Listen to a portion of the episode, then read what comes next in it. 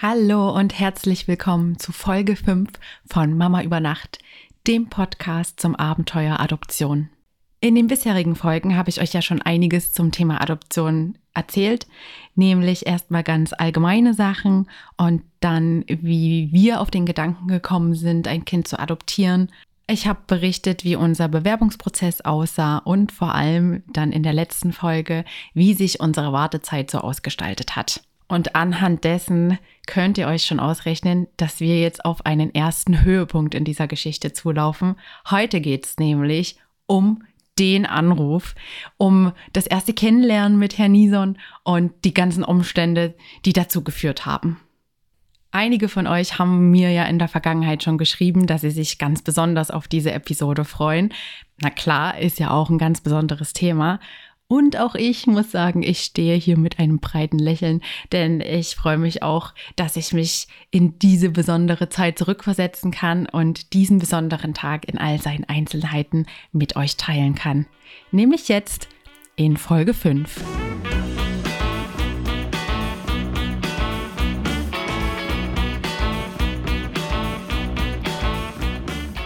ich weiß noch sehr, sehr genau, dass es ein Dienstag war. Ich war gerade auf Arbeit angekommen.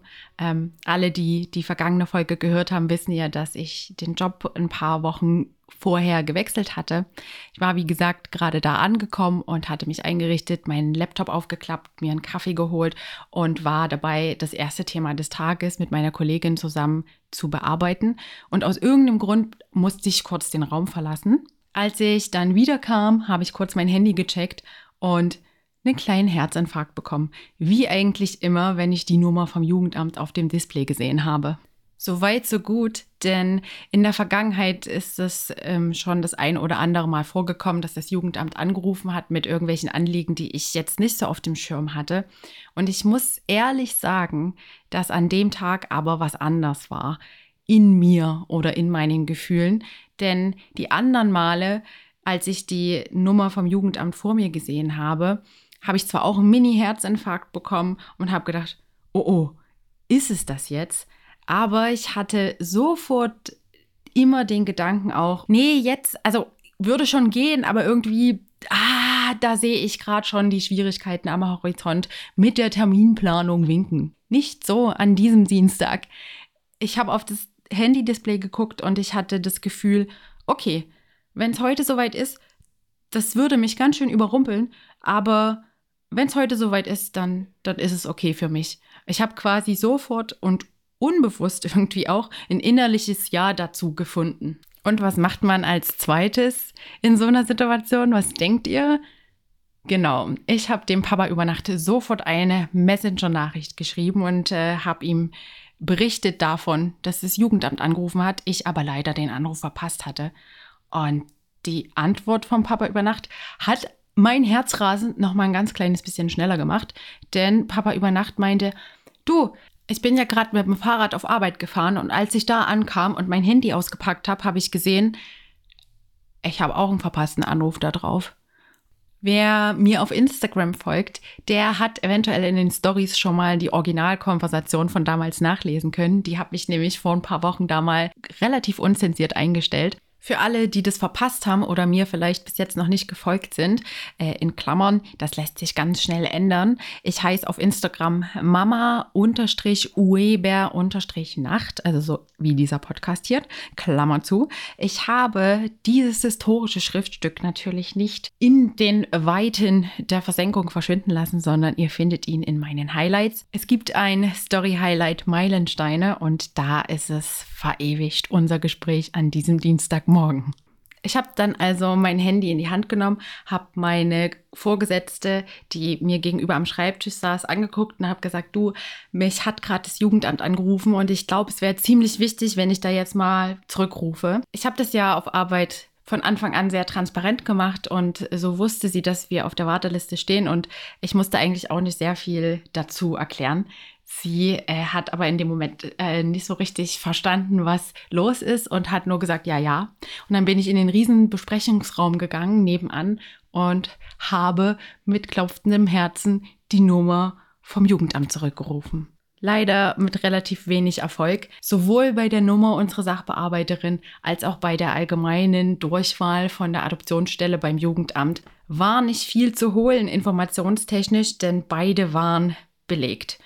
Wir haben uns gegenseitig immer schriftlich abgedatet, aber auch beide betont, dass wir jetzt ganz ruhig bleiben wollen, denn wir wissen noch nicht richtig, was sie wollen. Und wenn sie denn wegen eines Kindes anrufen, wie dann die Umstände sind und wie alles wird. Und ähm, ja, ruhig Blut war unser Motto und ich kann entgegen meiner Natur aber auch bestätigen, dass ich in mir relativ ruhig war. Also ich habe mir noch nicht erlaubt, weiterzudenken Trotz alledem wollten wir natürlich nicht die Chance verpassen und hatten ehrlicherweise so ein bisschen Angst, dass wenn das Jugendamt uns jetzt nicht erreicht und besetzt ist, dass das bedeutet, dass das Jugendamt schon mit potenziellen anderen Eltern telefoniert. Und deswegen haben wir mehr oder weniger nonstop probiert, das Jugendamt zu erreichen.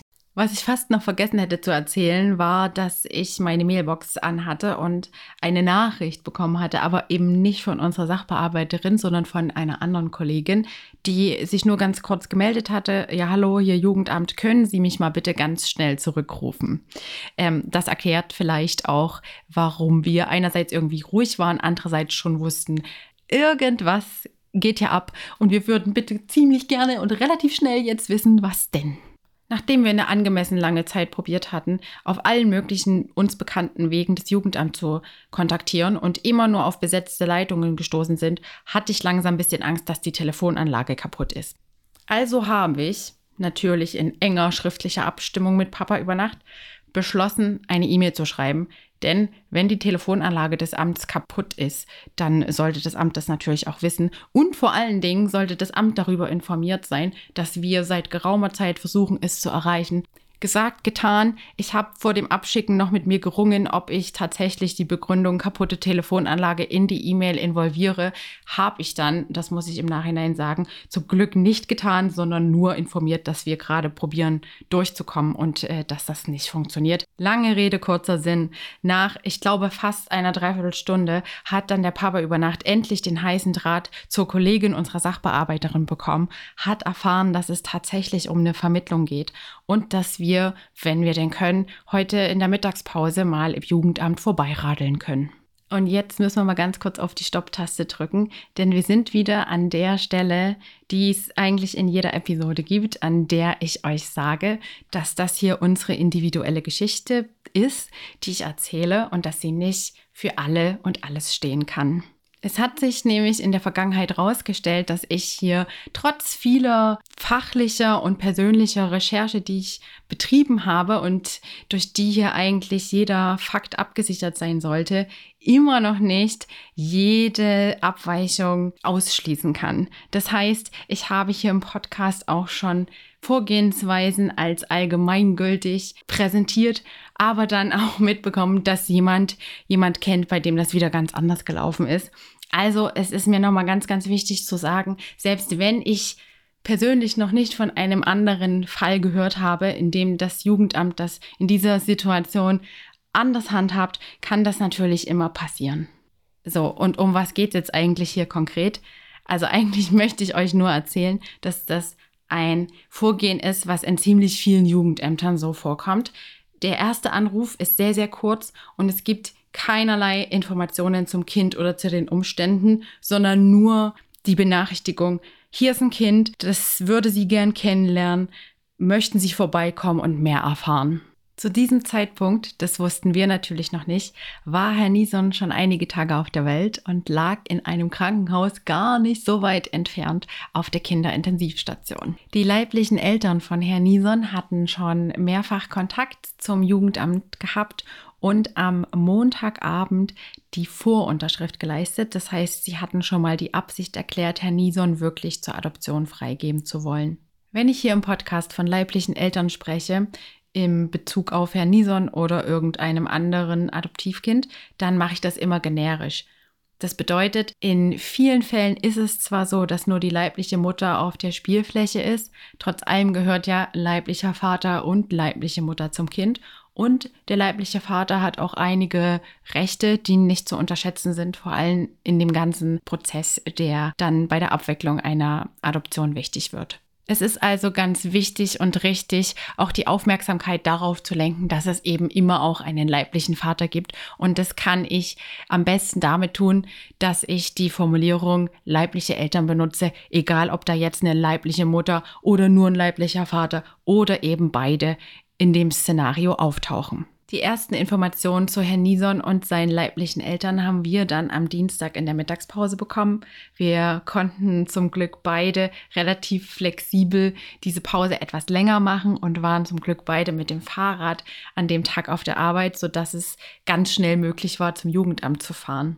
Dort hat uns dann nicht unsere Sachbearbeiterin begrüßt, die war nämlich just in dieser Woche in den Urlaub verschwunden, sondern ihre Kollegin, die uns dann, wie gesagt, auch die ersten Informationen etwas genauer erklärt hat. Also ich weiß noch, dass wir uns hingesetzt haben und äh, in ihrem Büro an dem Schreibtisch und sie hat sich fallen lassen und hat erstmal geseufzt und hat gesagt, dass sie auch emotional ziemlich berührt ist von dieser Geschichte weil wirklich sehr, sehr spürbar war, dass sich die leiblichen Eltern diese Entscheidung nicht leicht gemacht haben. Das Mindset, mit dem wir in dieses Büro gegangen sind, war ja immer noch geprägt von unseren Seminaren. Und da wurde uns gesagt, dass ein sehr, sehr hoher Prozentsatz der Kinder, die in unserer Region zur Adoption freigegeben werden, einen Alkohol- oder Drogenhintergrund haben. Und wir hatten dann in unserem Abschlussgespräch, also dem Kreuzelzettel, auf dem man dann angibt, welche Umstände und welches Paket, das ein Kind mitbringt, man sich vorstellen kann mitzutragen, auch relativ offen angekreuzelt. Wir wollten eben erstmal die Geschichte des Kindes hören und die genaue medizinische Konstellation wissen. Und ehrlich gesagt sind wir in das Jugendamt reingegangen mit dem Gedanken, dass wir wahrscheinlich, nachdem wir alles gehört hätten, einen langen, langen Spaziergang machen müssen und überlegen müssen, ist das was, was wir stemmen könnten, ähm, vielleicht auch recherchieren, befreundete Ärzte konsultieren und lange überlegen müssen, weil es wahrscheinlich eine schwierige Konstellation wird und eine sehr verantwortungsvolle Entscheidung, der wir uns da stellen würden, wenn wir sagen, ja, wir wollen dieses Kind kennenlernen. Das Erste, was die Mitarbeiterin des Jugendamtes uns gesagt hat, war, es ist ein kleiner Junge. Und ich weiß noch wie heute, dass ich gedacht habe, okay, eine Jungsmama werde ich also. Wir haben dann erfahren, dass Herr Nison schon vor ein paar Tagen geboren wurde und all das Medizinische, was an Informationen eben vorlag und wir durften sogar ein bisschen was zu den Umständen erfahren, beziehungsweise über die leiblichen Eltern, eben all das, was dem Jugendamt bekannt war und was sie uns auch so aus ihrem eigenen Zusammentreffen erzählen konnten. Und erstaunlicherweise waren die ganzen Umstände so, dass wir nicht mal drei Minuten in den Hof vom Jugendamt zum Nachdenken, Spaziergang gehen mussten, sondern wir haben sofort beide aus tiefem Herzen sagen können, ja, ja, den wollen wir kennenlernen. Die Sachbearbeiterin hat dann kurz mit den Ärzten auf der Intensivstation telefoniert und wir wussten, um 9 Uhr am nächsten Morgen haben wir einen weiteren Termin. Ich kann euch schon mal die Sorgenfalten von der Stirn streichen, denn Kinderintensivstation heißt in dem Fall von einem Adoptivkind nicht immer das Allerschlimmste medizinisch gesehen, sondern das wird oft aus rechtlichen Gründen so gemacht, dass die Kinder dann dort sind, wir haben dann beide unsere Fahrräder geschnappt, sind zum nächstgelegenen Discounter gefahren und haben uns ein kleines Mittagessen zusammengestellt und haben dann dort auf dem Parkplatz nochmal kurz alles Revue passieren lassen. Wir haben auch Witze gemacht, das erinnere ich mich, und waren irgendwie auch erstaunlich ruhig und gelassen für die Größe dieses Tages. Wir waren beide weiterhin in diesem Modus, ja, erstmal abwarten und mal schauen. Wir haben uns natürlich sehr, sehr gefreut, aber ich glaube, wir haben es auch noch gar nicht so richtig begriffen in dem Moment. Dann sind wir wieder beide zu unseren Arbeitsstellen gefahren und haben dort noch ein paar Stunden weitergearbeitet. Ich muss ehrlich zugeben, dass die Konzentration ein kleines bisschen gelitten hat. Ich wusste aber auch, dass es eventuell der letzte Nachmittag ist, an dem ich dort sein würde und wollte schon noch versuchen, alles so zu hinterlassen, dass eben kein großes Chaos oder keine großen Lücken entstehen. Und auch meine Kollegin hatte inzwischen so ein bisschen verstanden, was das heißen würde und hat noch ziemlich viele Aufgaben und kleine To-Dos gehabt, die ich dann noch erledigen sollte. Also ich saß bis in den frühen Abend Den Abend an sich haben wir dann aber nicht anders verbracht, als wenn der Anruf nicht gekommen wäre. Wir sind noch in keine Drogerie gerannt oder haben sonst irgendwelche anderen Vorbereitungen getroffen, sondern haben uns eben immer wieder gesagt, wir warten erstmal ab, was morgen passiert, schauen uns das alles an und können gegebenenfalls dann eben morgen ganz schnell alles zusammensammeln. In der Nacht dann, erinnere ich mich, hatte ich schon so ein bisschen Probleme einzuschlafen, aber ich habe dann letztendlich ganz gut und auch lange schlafen können nochmal. Und am nächsten Morgen, obwohl wir beide Langschläfer sind, fiel das Aufstehen gar nicht so schwer wie sonst immer. Um neun haben wir uns dann mit der Sachbearbeiterin vorm Krankenhaus getroffen. Wir hatten einen kleinen Brief dabei, das haben sich die leiblichen Eltern so gewünscht. Sie wollten noch ein paar mehr Informationen über die Familie, in die ihr Kind kommen würde und die haben wir natürlich sehr gerne zusammengestellt. Wir haben versucht, die Informationen ein bisschen allgemeiner zu formulieren, sodass nicht unbedingt sofort nachvollziehbar ist, wer genau wir sind, aber wollten Ihnen natürlich bestmöglich beschreiben, was wir für Leute sind und was uns ausmacht. Zusammen mit der Sachbearbeiterin sind wir dann durch die Tür von der Kinderintensivstation gegangen und haben uns bei den Schwestern angemeldet, mussten dann nur so ein kleine Kontakterfassungs-Covid-Zettelchen ausfüllen und sind dann in einen größeren Raum mitgenommen worden. Und da standen zwei kleine Kinderbettchen. Und in dem hinteren Bettchen, was näher am Fenster stand, lag ein kleiner Junge mit schon relativ vielen Haaren und da hat die Schwester gesagt, sie können ruhig mal ein kleines bisschen näher kommen. Und dann haben wir auf zehn Spitzen uns getraut, uns neben das Bett zu stellen. Ich nehme an, dass die Erwartungen für diesen Moment oft auch so ein bisschen filmisch sind. Also man sieht das Kind und weiß sofort, das ist es und bekommt Tränen in den Augen, und ich weiß aus unserem eigenen Bekanntenkreis, dass das auch passieren kann. Aber bei uns war das alles ganz, ganz ruhig. So wie auch schon relative Ruhe in mir war, als der Anruf kam und relative Ruhe in dem Gespräch im Jugendamt, war auch an dieser Situation eine ganz friedliche Stimmung in mir und überhaupt gar keine Theatralik oder irgendwelche anderen aufbäumenden Gefühle, sondern ich hatte irgendwie immer das Gefühl, das muss so sein. Und gerade das macht diese Erfahrung für mich so wertvoll, weil ich normalerweise nämlich zu all dem neige und theatralisch und dramatisch bin und gerne lache und gerne weine und das auch zeige. Aber weil diese Situation so komplett anders war und ich so komplett ruhig in mir sein konnte und eben immer das Gefühl hatte, das ist alles richtig und es hat sich alles so normal angefühlt. Genau das hat es für mich besonders gemacht.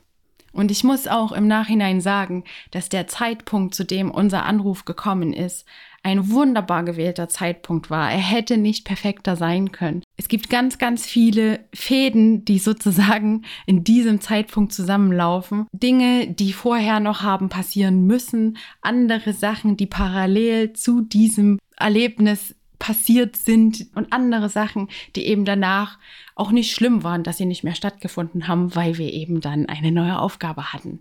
Ich kann alles in allem nur rückschauend sagen, dass es perfekt war. Die Situation und diese Ruhe, die in dieser Situation lag und auch die Umstände waren sowas von zeitlich und emotional super gut gelegt, wie es besser nicht hätte gehen können. Und wenn ihr mir auf Instagram folgt, dann habt ihr ja schon gelesen, dass ich nicht dran glaube, dass solche Dinge Zufall sind. Wir haben sehr, sehr lange für dieses Kind und für diese Situation gebetet und es gab einen Kreis von Leuten, die haben sich uns angeschlossen. Und ich denke, da steckt eben mehr dahinter als eine bloße Zusammenfügung von glücklichen Umständen, sondern ich denke, dass Gott da seine Finger im Spiel hatte und das genauso geleitet hat und dass ich das in diesem Moment so spüren durfte, durch diese Ruhe in mir. Natürlich hat man bei so kleinen Menschleins am Anfang ein paar Berührungsängste und so musste die Schwester auch erst fragen, ob wir ihn mal hochnehmen wollen, beziehungsweise uns dazu ermutigen und wir haben ihn dann ein bisschen gehalten und ihn uns ein bisschen angeguckt und dann ist er auch aufgewacht und hat auch uns angeguckt. Wenig später durften wir ihm dann eine Flasche geben und die Mitarbeiterin vom Jugendamt hat dann gesehen, dass wir uns so langsam annähern und hat sich so langsam verabschiedet und meinte, wenn Sie eine Entscheidung treffen, ob Sie ihn vielleicht mit zu sich nach Hause nehmen wollen, dann sagen Sie mir doch kurz Bescheid. Ich gehe jetzt erstmal wieder zurück an meine Arbeit. Und auch die Kinderkrankenschwester hat dann das Zimmer verlassen.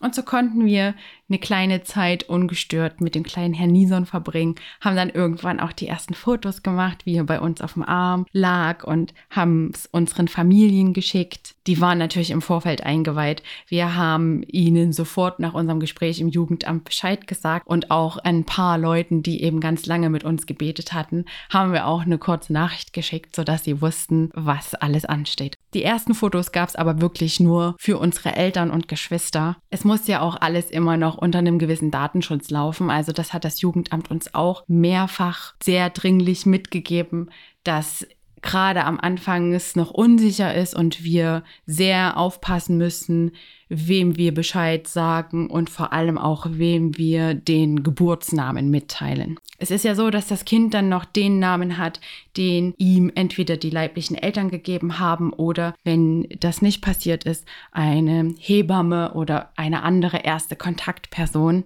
Und unter Umständen kann dieser Name eben Hinweis auf die Identität geben und man muss sehr vorsichtig mit dererlei Informationen umgehen. Vor allem in so einem sensiblen Stadium der Adoption, in der noch einiges unsicher ist oder rückgängig gemacht werden kann. Und auch jetzt, wir haben ja mittlerweile den Prozess schon abgeschlossen, gibt es Informationen, die man der breiten Öffentlichkeit nicht mitteilen möchte oder kann. Das merkt ihr ja auch an der einen oder anderen Stelle hier im Podcast. Und das gleiche gilt auch für das Umfeld. Also da gibt es auch nochmal unterschiedliche Ebenen an Informationen, die wir preisgeben an der einen oder anderen Stelle oder eben auch nicht. Und das ist überhaupt nichts gegen die Öffentlichkeit oder gegen bestimmte Leute in unserem Umfeld. Es ist aber was für Herr Nison und für seine Eltern und zum Schutz dieser Situation. Das hat das Jugendamt nochmal gerade in diesen Tagen deutlich betont. Wie auch immer. Ein Bild haben natürlich die angehenden Großeltern und Onkels und Tanten bekommen, also vielleicht auch zwei. Und irgendwann kam dann eine andere junge Mama in dieses Zimmer, da lag ja nämlich noch ein anderes Baby und hat angefangen, das Baby zu stillen. Und das war auch so ein bisschen komisch, weil wir nicht wussten, ob sie Herr Nison schon mal gesehen hatte und ob sie irgendwas mitbekommen hatte. Und wir saßen da ja auch noch in unserer Straßenkleidung und ich ja offensichtlich nicht mit Babybauch. Und das war ein bisschen eine komische Situation, aber ich nehme an, sie war ja auch eher wegen ihres Babys dort und hat sich auf das Kind fokussiert. Und naja, es gab trotzdem einen sehr lustigen, im Nachhinein sehr lustigen Moment. Ich habe Herrn Nison die Flasche gegeben und ich glaube, er hat sich irgendwie verschluckt und ich war so unsicher und er hat auch nicht irgendwie aufgehört zu husten, sodass ich zum Papa über Nacht gerufen habe, hol die Schwester, hol die Schwester, weil ich naja, klar, dachte, oh nee, jetzt gebe ich dem hier zum ersten Mal die Flasche und ähm, er erstickt hier womöglich noch. Ich kann euch beruhigen, Herr Nison lebt noch und es ist auch nicht schlimm, wenn ein kleines Baby sich an seiner Flasche verschluckt. Es war eine besondere Situation und im Nachhinein kann ich drüber lachen, dass ich da so ein ganz kleines bisschen überreagiert habe.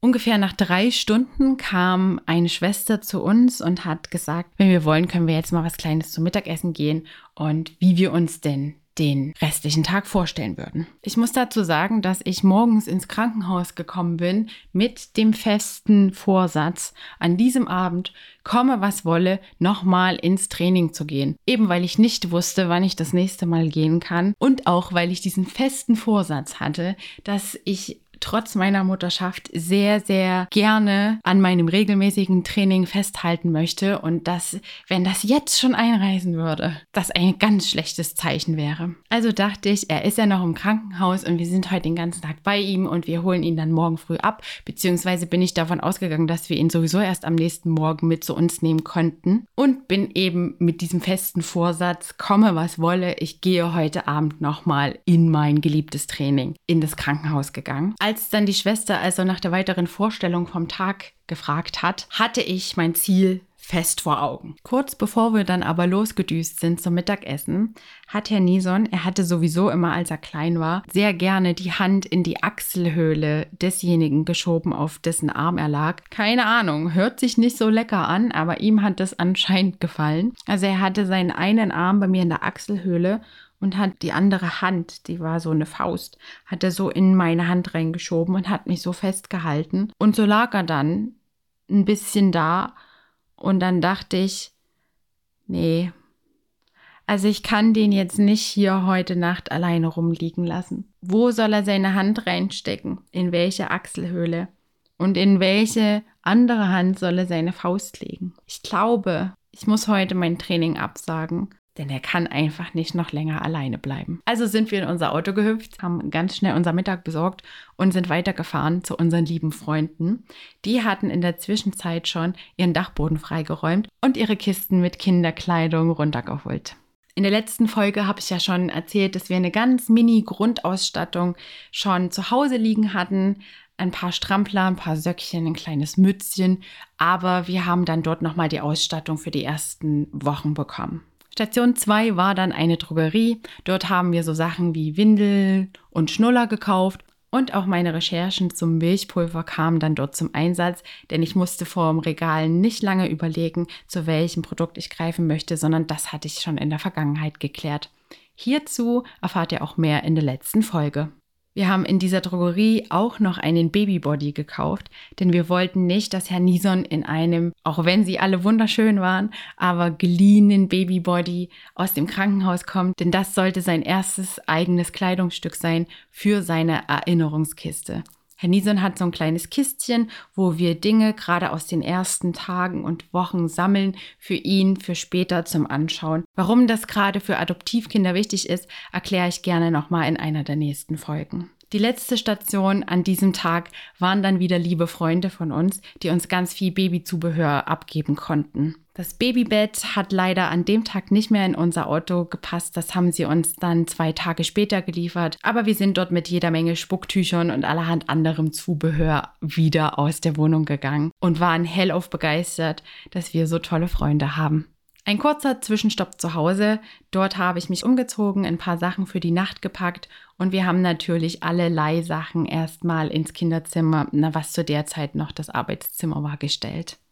Der Papa über Nacht war leider nicht der Papa über Nacht im Krankenhaus, denn es durfte nur eine Person bei Herrn Nison bleiben, aber er ist trotzdem noch mal kurz mit ins Krankenhaus gekommen. Fragt mich bitte nicht, warum wir auf diese Idee gekommen sind, dass ein Baby sehr, sehr dringend ein sehr aufgeräumtes und sehr, sehr sauberes Zuhause braucht. Aber der Papa über Nacht hat hier einen richtigen Arbeitseinsatz noch mal hingelegt bis tief in die Nacht. Herr Nison und ich haben ein eigenes Zimmer bekommen auf der Intensivstation, das wir beziehen konnten. Da war es noch mal ein bisschen ruhiger.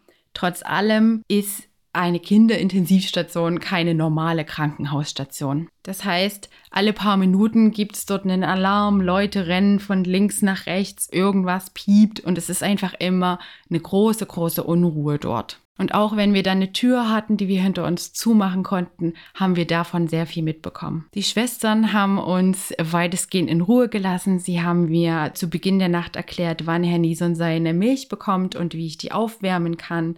Ich hatte natürlich, wie am Vortag, intensiven Messenger-Kontakt zum Papa über Nacht. Aber der hat dann seinen wohlverdienten Schlaf auch irgendwann gebraucht. Und dann war ich allein mit kleinen Herrn Nison in diesem großen Zimmer und den vielen piependen Geräten und rennenden Leuten vor meiner Tür. Herr Nison selber war auch an so ein Sauerstoffgerät angeschlossen. Ich glaube, das war auch rechtlich vorgeschrieben. Das ist aber dauernd vom Fuß gefallen und es hat das ganze Handling, ich war ja auch noch super unerfahren, total erschwert. Als ich Herrn Nison dann seine Nachtflasche gegeben habe, hat er Schluck aufbekommen und ich dachte, ja, okay, ich will mal hier wieder nicht überreagieren. Ich hatte ja noch mein Erlebnis vom Mittag in den Knochen stecken. Das wird schon wieder aufhören. Aber Herr Nison hatte Schluck auf und Schluck auf und Schluck auf und es hörte nicht auf. Und mein Blick auf den Alarmknopf, den mir die Schwester hingelegt hatte, wurde immer hektischer. Und ich dachte, bevor ich den drücke, checke ich nochmal den Sauerstoffgehalt mit dem Gerät an Herrn Nisons Fuß, weil wenn da irgendwas richtig schief läuft, dann sehe ich das ja wahrscheinlich an diesem Monitor.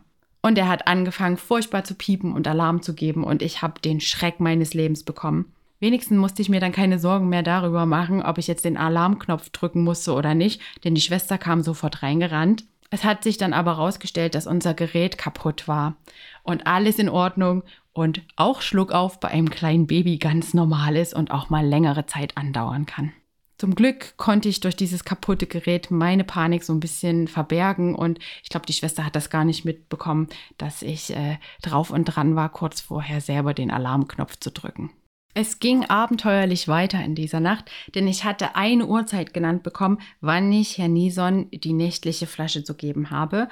Und ich hatte ein bisschen Angst, dass ich einschlafe und diese Uhrzeit trotz Wecker verpasse.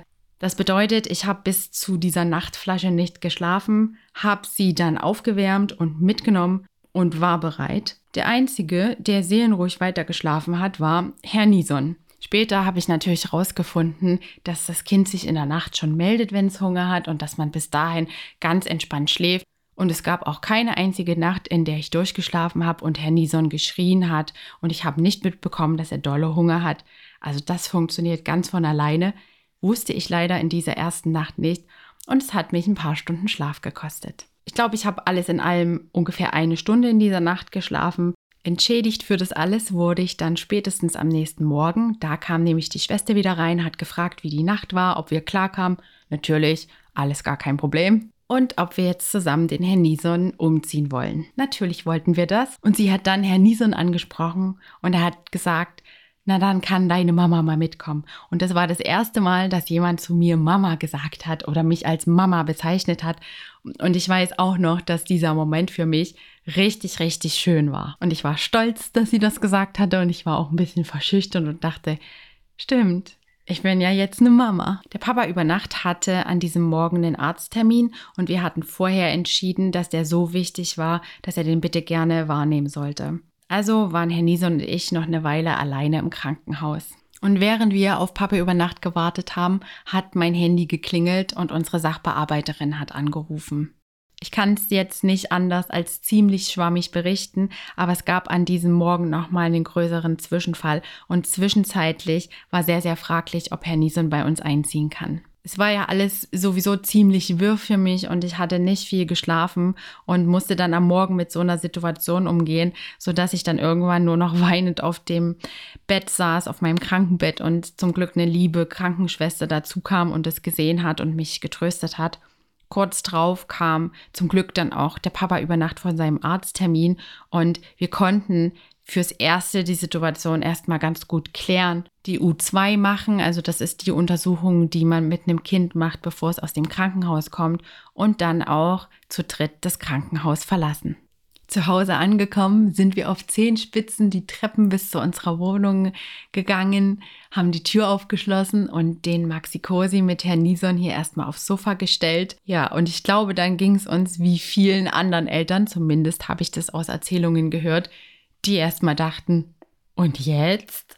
Die ersten Stunden lagen wir mit Herrn Nison auf dem Sofa. Wir haben uns das so ein bisschen umgebaut als große Liegewiese.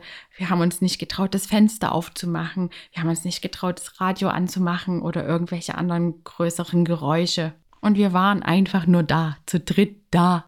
Und klar, wir waren müde und aufgewühlt und fröhlich und traurig und überfordert und unterfordert und alles zusammen. Die erste Nacht hat Herr Nison dann aber nicht auf dieser Liegewiese verbringen müssen, sondern wir hatten so ein Weidenkörbchen und haben behelfsmäßig ein kleines Kinderbett da draus gebaut und dann stand er neben uns, neben unserem Bett und hat geschlafen. Zumindest den Großteil der Nacht. Und ich muss sagen, das Fazit dieser Nacht war gar nicht so schlecht. Kein Schluck auf, kein Alarm, ein paar Fläschchen. Und ich bin von ganz alleine aufgewacht, so wie es die Natur eingerichtet hat. Es war alles eigentlich ganz entspannt. Wie es dann weiterging, das würde ich euch gerne in der nächsten Folge erzählen. Wir standen zum Beispiel vor der großen Aufgabe, wie erklären wir es unseren Nachbarn? Die hatten mich ja gesehen ohne Babybauch und waren dann auch die ersten, die uns ziemlich zweifelsfrei mit Kinderwagen bzw. kleinem Kind in der Trage im Treppenhaus oder vorm Haus sehen konnten. Ihr erfahrt, wie wir es unseren Freunden gesagt haben und was so generell an kleinen und großen Herausforderungen in den ersten Tagen und Wochen mit einem Adoptivkind so auf einen zukommt. Vielen, vielen Dank fürs Zuhören bis zum Ende und besondere Grüße gehen heute an die tollen Leute raus, die diesem Podcast bei Apple schon eine Rezension geschrieben haben. Und ich möchte mich bei euch recht herzlich bedanken, denn ich weiß, dass das meinem Podcast hilft, mehr gehört und gesehen zu werden. Ansonsten könnt ihr mir natürlich wie immer auch gerne auf Instagram folgen, mama-oeber-nacht. Oder schaut dort auch gern mal bei der wunderbaren Band Häcksler rein. Die haben nämlich mein Intro und mein Outro gemacht. H-A-E-X-L-E-R Band als ein Wort also at Häckslerband. Und damit wünsche ich euch einen schönen Tag, einen schönen Morgen, einen schönen Abend, wann auch immer ihr diesen Podcast hört. Und sag vielen Dank, bis zum nächsten Mal. Eure Mama über Nacht.